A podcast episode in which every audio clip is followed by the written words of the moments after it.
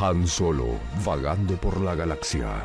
Martin McFly surfeando en un DeLorean. O el zorro escapando de California sobre su corcel tornado. Que te la cuenten como quieran, pero que esté bien contada. Alejo París es el traficante de historias.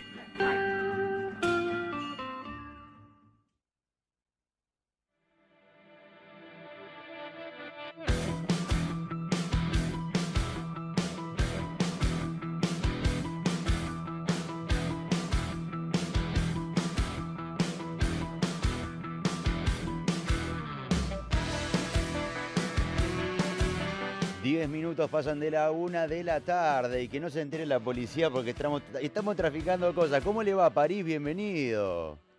¿Qué dice, amigo Patricio? ¿Cómo anda? ¿Cómo anda? ¿Cómo está el clima en, del otro lado del charco? ¿Bien? La verdad que inmejorable para lo que vienen siendo estos días y en realidad los últimos años con el tema del calentamiento global, que estamos cada vez más prendidos fuegos, literalmente inclusive con los quemas aquí en, en los humedales pero la verdad que hoy inmejorable, amaneció fresquito. Ha refrescado ya se también, ¿no? bastante bien. Sí, sí, sí, sí, tal cual. Bueno, eh, una nueva historia en el día de la fecha, jueves 18 del corriente. Vamos a hablar de el doctor Joseph Mengele. El, doctor Joseph Mengele, sí, eh, lo vendimos a través de las redes sociales en Instagram como el doctor muerte. En realidad a Joseph Mengele lo conocían bajo el seudónimo de El Ángel de la Muerte. Y tiene que ver esto, Pato, con una efemérides del pasado martes, 16 de marzo. Se cumplieron 110 años desde el nacimiento de este personaje, me animaría a afirmar, uno de los más oscuros de la historia de la humanidad. El doctor Joseph Mengele, militar alemán durante la Segunda Guerra Mundial y acérrimo defensor de la raza aria, Pato. Paradójicamente, eh, un tipo cuya profesión eh, consiste en salvar vidas se encargó de matar a cientos de miles, ¿no? Sí, sí, exactamente. Fue no solamente le cabe el saco que le cabe a todos los criminales de guerra de la Segunda Guerra Mundial, sino que además, en este caso en particular, hubo experimentos que lo hicieron más aún tristemente célebre a este doctor o ángel de la muerte que fue Joseph Mengele, que, como decíamos, había nacido un 16 de marzo del año 1911 y encontró la muerte en una playa brasileña el 7 de febrero de 1979. Fue médico durante la Segunda Guerra Mundial y a él se le adjudicó la responsabilidad de dominar o administrar el campo de concentración y exterminio que acaso sea uno de los más reconocidos, lamentablemente también, que fue Auschwitz, donde también se comenta realizó experimentos de índole polémica y además que le costaron la vida, inclusive a muchos de los prisioneros que allí estaban. Sí, y miembro. Perdón que te interrumpa, digo, eh, desde este espacio no vamos a avalar ningún tipo de asesinato, digo, pero eh, el tipo no es que, como muchos de los que formaron parte de un lado y de otro de la Segunda Guerra Mundial, mataron gente, no empuñaba un arma y estaba en un campo de combate, eh, como muchos, insisto, que, que sí estuvieron. Digo, este tipo estaba desde las sombras, bien cuidadito y no solo asesinó, sino que experimentó y usó a, seres humanos como, como, objetos de estudio eh, a través del sufrimiento, ¿no? Sí, sí, tal cual. Inclusive, si bien al día de hoy em, en el pellejo de Men pero hay pruebas historiográficas de que era evidente que a este hombre le gustaba causar dolor más allá de los experimentos y de la cuestión científica, también por supuesto completamente condenable, porque la forma de experimentar era justamente con personas humanas. Bueno, esto tiene que ver, lo de los experimentos digo, con esto que te comentaba al principio, de ser un acérrimo defensor, de haber sido un acérrimo defensor de lo que era la raza aria, ¿no? Recordemos que en el contexto de la Segunda Guerra Mundial, el partido alemán nazi conocido como el Tercer Reich, pugnaba por esta idea de exterminar a todos aquellos que no pudieran englobarse dentro de lo que ellos denominaban la raza aria, ¿no? Em, rubios, de ojos azules, con una determinada estatura.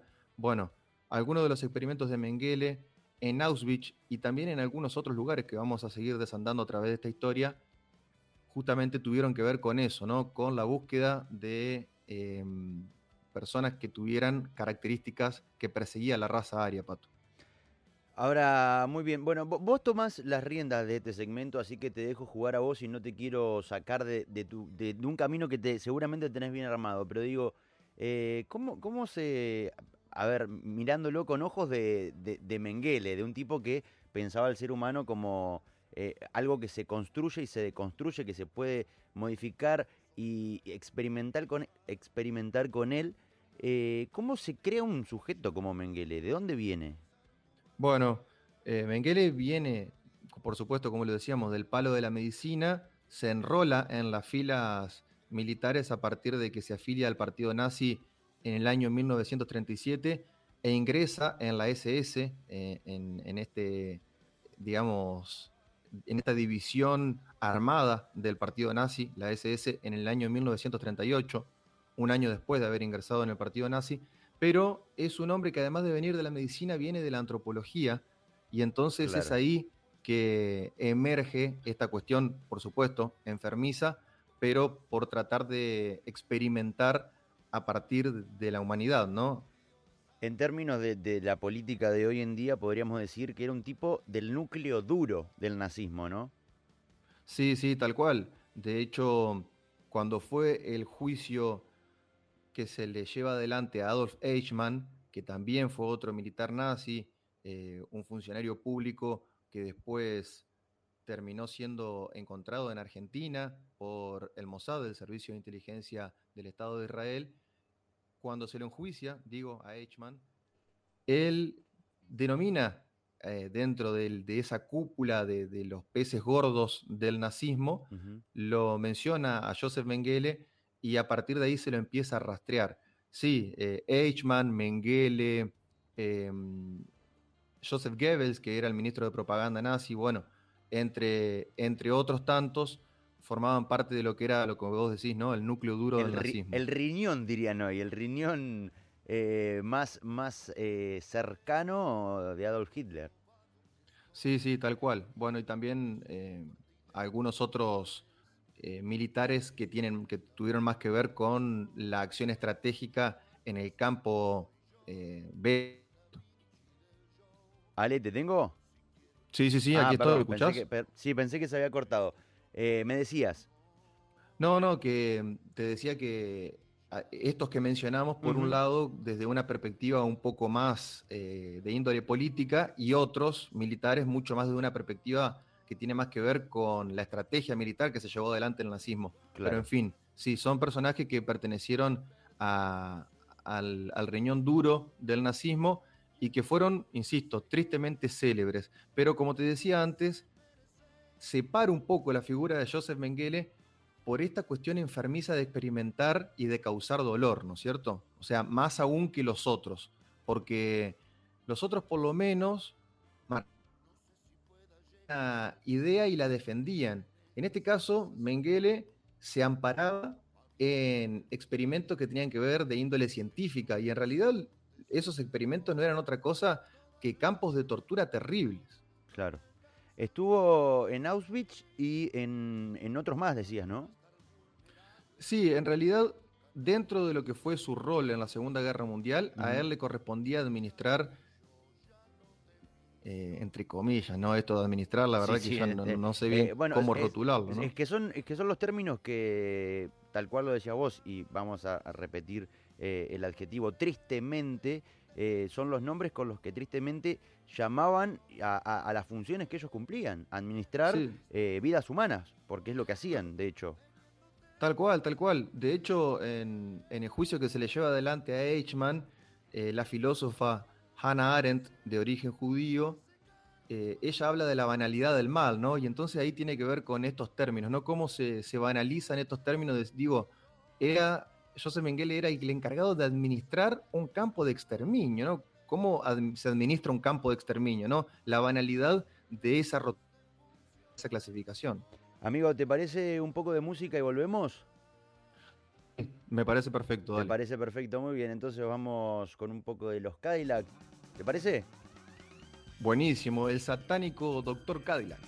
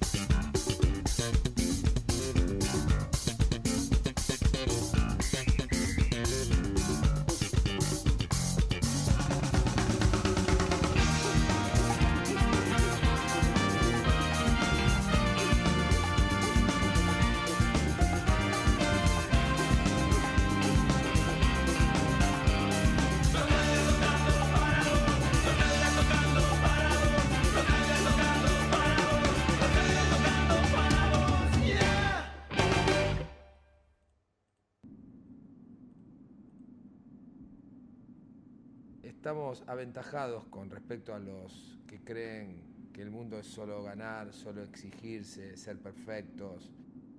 Estamos más cerca de Dios que ellos. Y ese es, mi lugar en el mundo. Soy mi propia religión, mi soberano, yo me enseño. 25 minutos pasan de la una de la tarde. Lo tengo al señor París del otro lado. ¿Lo escucho, París? Sí, señor, aquí estoy. Me, decía que eh, Galeano tiene unas palabras muy alusivas eh, en torno al tema del cual estamos hablando, ¿no? Exacto, amigo, si te parece las compartimos. Por favor. Por razones de higiene, a la entrada de las cámaras de gas había rejillas de hierro. Allí los funcionarios limpiaban el barro de sus botas. Los condenados, en cambio, entraban descalzos. Entraban por la puerta y salían por las chimeneas, después de ser despojados de los dientes de oro, la grasa el pelo y todo lo que pudiera tener valor. Allí, en Auschwitz, el doctor Joseph Mengele hacía sus experimentos. Como otros sabios nazis, él soñaba con criaderos capaces de generar la superraza del futuro. Para estudiar y evitar las taras hereditarias, trabajaba con moscas de cuatro alas, ratones sin patas, enanos y judíos. Pero nada excitaba tanto su pasión científica como los niños gemelos.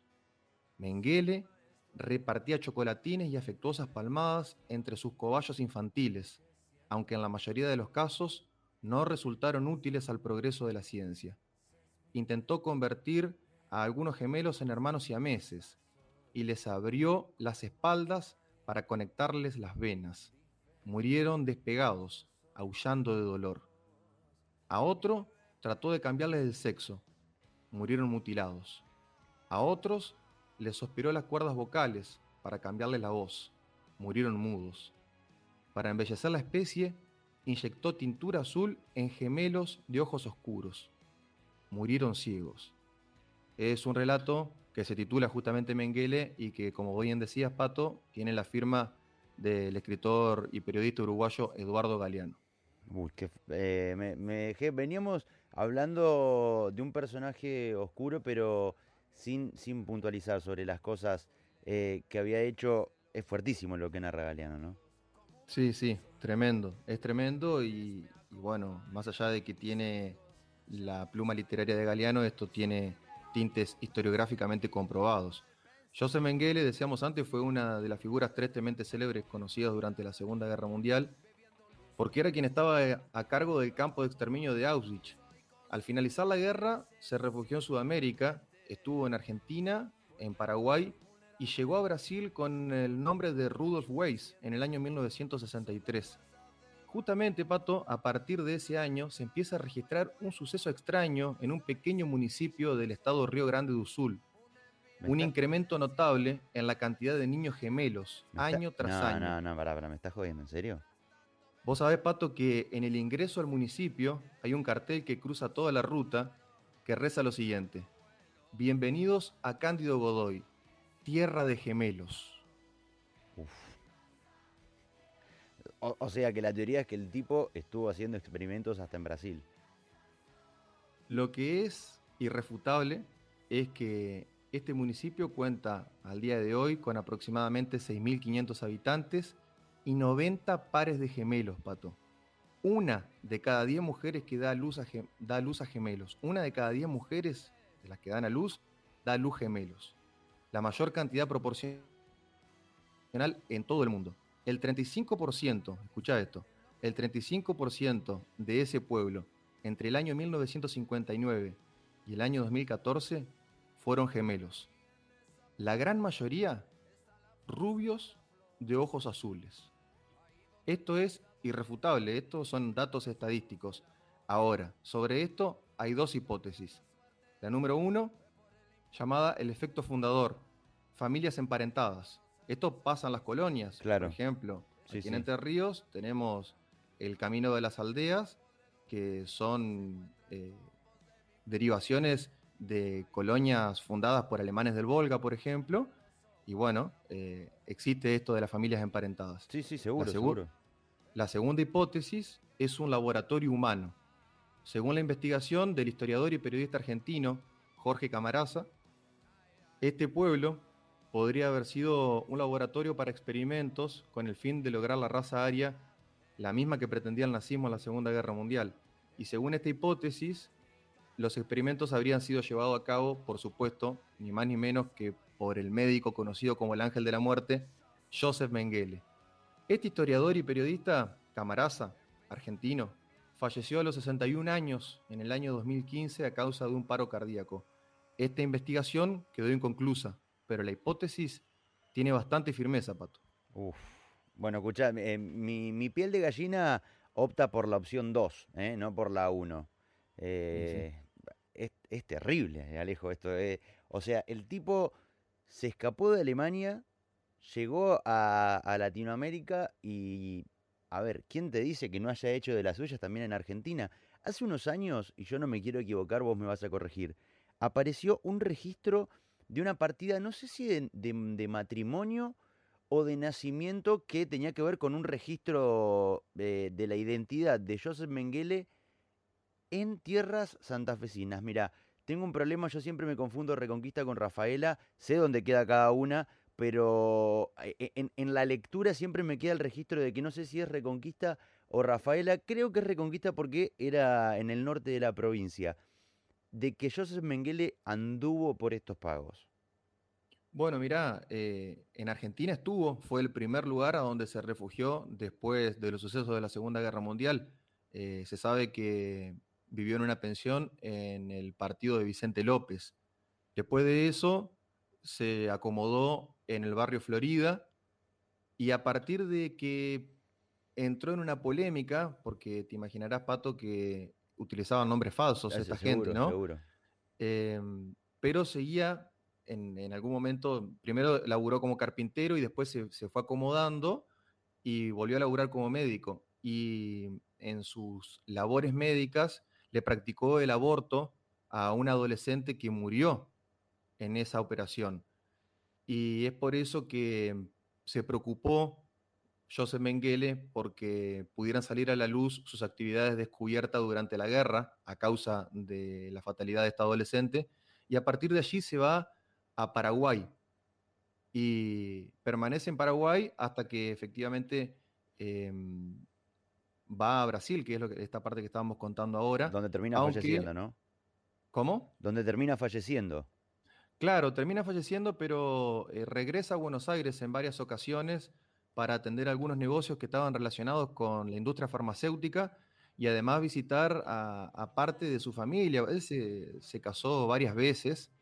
Eh, una de la, la, última vez en realidad que se casó fue viviendo en Argentina, pero llevando adelante unas vacaciones en Uruguay. Se casó en la ciudad de Nueva Albesia, Helvecia como la ciudad de Santa Fe, pero Nueva Albesia, eh, como la provincia de Santa Fe, ¿no? La, la, vieja, ¿no? La primera capital. Sí, sí, sí, claro. Em, en el año 1958 eh, en Uruguay, digo, ¿no? Nueva Albesia se llama la ciudad de Uruguay, donde, donde se fueron a vacacionar y contrajeron matrimonio él y, su mujer, Marta. Y bueno, a ella la volvió a visitar en reiteradas oportunidades hasta 1960, que regresaron a Alemania porque eh, ella y su hijo regresaron a Alemania porque se encontraban muy enfermos.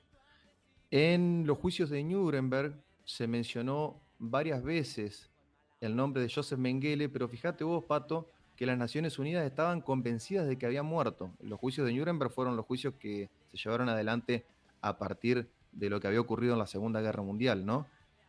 Y la gente de, las Naciones Aliadas estaban completamente convencidas de que había fallecido. Sí. Inclusive su primera esposa Irene y la familia de ella también dijeron que había fallecido. Pero viste que había unas figuras que eran conocidas como los casanazis, que eran eh, justamente personas de servicio de inteligencia que se encargaban de perseguir a los nazis que quedaban refugiados, muchos de ellos en Sudamérica. Eh, por ejemplo, Simón Wiesenthal es uno de los más conocidos. Y ellos habían recogido información, Wiesenthal y compañía, de testigos que daban cuenta de que mm, este médico tenía actividades en Argentina y posteriormente en Paraguay. Eh, pero nunca lo pudieron agarrar. Y esto que decís vos, de, bueno, que da cuenta de una, de una partida de casamiento, me decís, em, tiene que ver justamente con la estrategia que utilizó durante, todo, durante toda su vida, que fue cambiar nombres. Claro. De hecho, al, en, una de sus regresos, en uno de sus regresos a Buenos Aires, utilizó eh, el nombre de José Mengele. O sea, se, no se cambió el apellido, se cambió solamente el nombre. Un creativo, digamos, Sí. sí, sí, tal cual. Pero fíjate vos que también eso es un gesto de impunidad. De soberbia, ¿no? Claro, de decir. Bueno, eh, eh, al igual que, Simón Wiesenthal y estos, estos agentes especiales que perseguían a los nazis refugiados, el Mossad, el Servicio de Inteligencia del Estado de Israel, que había logrado la captura de Adolf Eichmann, también cuando vino a capturar a Eichmann tenía la esperanza de encontrar a Joseph Mengele. Esto fue en mayo de 1960. Bueno, encontraron a Eichmann que estaba o que había trabajado, se había refugiado en primera instancia en Córdoba y trabajaba como un agente de, venta de automóviles en una concesionaria pero no lograron encontrar a Mengele. En el juicio a Eichmann, el propio Eichmann menciona que mm, tenía data de que Mengele había estado en una pensión en Buenos Aires, pero bueno, solamente fue el primer domicilio y después directamente le perdieron el rastro. Vos sabés, Pato, que mm, en Brasil, ya en Brasil, un ciudadano brasileño que era afín a las ideas, del nazismo, ¿sí? le otorga a mm, Joseph Mengele su identidad. directamente le, otorga su identidad, prácticamente le da su vida, porque este, esta persona, que es la identidad que adopta Mengele y con la que efectivamente termina muriendo, ¿sí? Em, que se llamaba Wolfgang Gerhard, Wolfgang Gerhard era el brasileño que le da, su, o en realidad este ciudadano brasileño radicado en Brasil, que le da su identidad a Joseph Mengele y emigra hacia Alemania, el verdadero, el verdadero Wolfgang Gerhard, emigra hacia Alemania para tratar a su mujer y a su hijo que estaban gravemente eh, atravesando un, problema grave de salud. Entonces, pero después se rompe el vínculo entre los brasileños que le habían dado apoyo a Mengele y él termina eh, quedando prácticamente a la deriva, ¿no? Solo en Brasil. Sí, sí, eh, y termina falleciendo eh, en una playa de Brasil producto de un infarto. Imagino que no, no, habrá sido un tipo que hablara portugués, español, porque venían con una soberbia de Alemania que bueno, fíjate, hay películas que retratan, ¿no? Em, probablemente la más conocida sea la película que se titula Los niños del Brasil, ¿sí? No sé si la tenés. No, no la he visto. Eh, bueno, em, es una de las, de, las películas que han, que han resultado de esto, ¿no?